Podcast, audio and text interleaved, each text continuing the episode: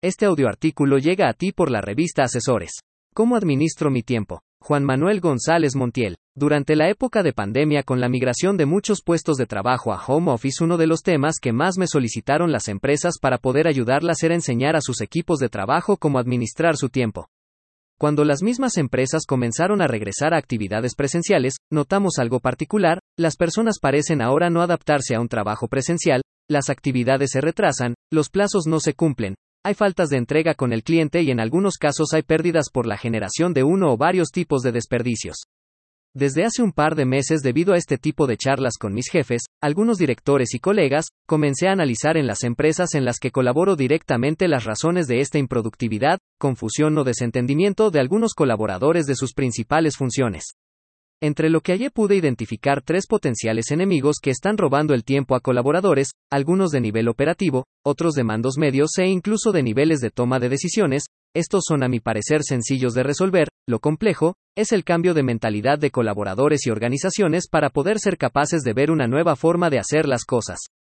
De estas causas pude notar que son algunas por las que las personas se sienten confundidas, dedican mucho tiempo a actividades no esenciales, se estresan, no cumplen los plazos de entrega y en general, están siendo improductivos.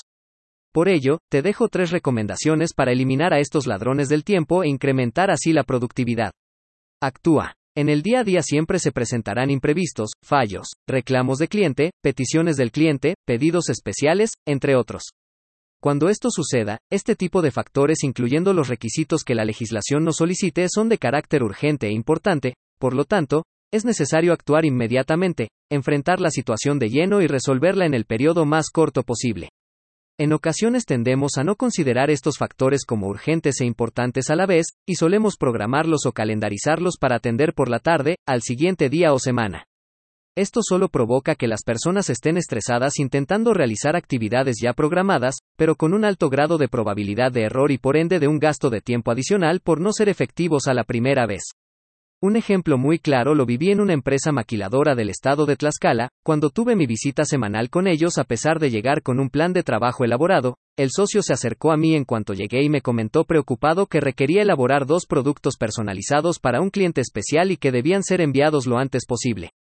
El equipo sabía eso desde hace tres días, y aún continuaban teniendo reuniones para definir la mejor forma, encontrar cómo combinar los materiales y cumplir con el requisito. Al saber esto, abandoné mi plan para la sesión y nos enfocamos en la creación de estos nuevos productos, en tres horas teníamos los componentes ya preparados y claridad en el proceso de armado. Dejé al equipo continuar con la fabricación y por la tarde los productos estaban terminados. Yo dediqué tres de ocho horas de mi tiempo en la empresa a atender esta urgencia importante y resolvimos en un día, lo que el equipo había estado intentando planear desde hacía tres días. El anterior es un claro ejemplo del actuar que necesitamos tener. Quizá invertí tres horas en esta actividad y no cumplí mis objetivos del día, pero ahorramos muchas horas y no sé cuántos días más por dedicarnos de lleno a este requisito que era una necesidad del cliente interno y externo. Debemos entonces ser capaces de diferenciar aquellos aspectos que son ambos, urgentes e importantes, y cuando lo identifiquemos debemos atacarlo de inmediato, la excesiva planeación o el procrastinar puede traer retrasos y errores aún mayores. Enfócate en los requisitos del cliente, interno, externo. Esta recomendación tiene que ver con la ley de Pareto, aplicada en el sentido de que el 20% del esfuerzo produce el 80% del resultado. Para ilustrar cómo esto se aplica en enfocarse en lo que el cliente interno o externo nos pide y así eliminar tiempos muertos o de trabajo que no aporta valor, me permito compartir una experiencia. En otra empresa solicité al responsable de planeación la cantidad de productos que teníamos en planta, de qué tipo eran, y aquellos que tenían talla o color como diferenciador que fueran clasificados aparte. Lo hice desde las 8 de la mañana hora en la que abrimos, continué el día con mi lista de actividades y me distraje, al finalizar el día recordé esa petición, puesto que debía enviar un correo, la información no llegó. Decidí entonces sacarla por mi cuenta desde casa, incluso a manera de ejemplo tomé mi tiempo para saber qué tan complicado sería, me tomó 22 minutos. Al día siguiente con el responsable de planeación me senté para averiguar qué había pasado, y él, al igual que yo, no había demorado en obtener la información, las razones por las que no la envió a tiempo habían sido, quería verificar la información una vez más, porque era muy raro que la hubiera obtenido tan rápido, lo había pasado en limpio para que no llevara filtros, estaba dándole formato al archivo, y atendiendo estas cosas y otras actividades se le fue el día. La conclusión es que él había obtenido la información que su cliente, yo, necesitaba en alrededor de 40 minutos, pero el resto del tiempo que dedicó y al final no cumplió con la entrega, lo gastó haciendo actividades que no aportaron valor. Así es como aplica el principio 80-20 de Pareto, el 20% del esfuerzo genera el 80% del resultado, en este caso, el que tu cliente te pide, por lo tanto debemos preguntar al cliente qué es lo que necesita y para qué lo necesita. A menudo dedicamos tiempo en pulir, mejorar, dar formato, a información que simplemente se requiere sin ser embellecida. Supera el micromanagement. Ya en anteriores artículos he comentado sobre esto, pero en el regreso a las actividades presenciales he notado un nuevo incremento del enfoque de líderes y jefes en el micromanagement. Es decir, en controlar aspectos que no aportan valor en gran medida o incluso en absoluto a la actividad esencial de la empresa. El micromanagement es enfocarse en factores como por qué hay unas cajas en un pasillo, cómo se acomodan los autos en el estacionamiento, la posición de los escritorios en una oficina, dónde colocamos los lockers del personal, etc.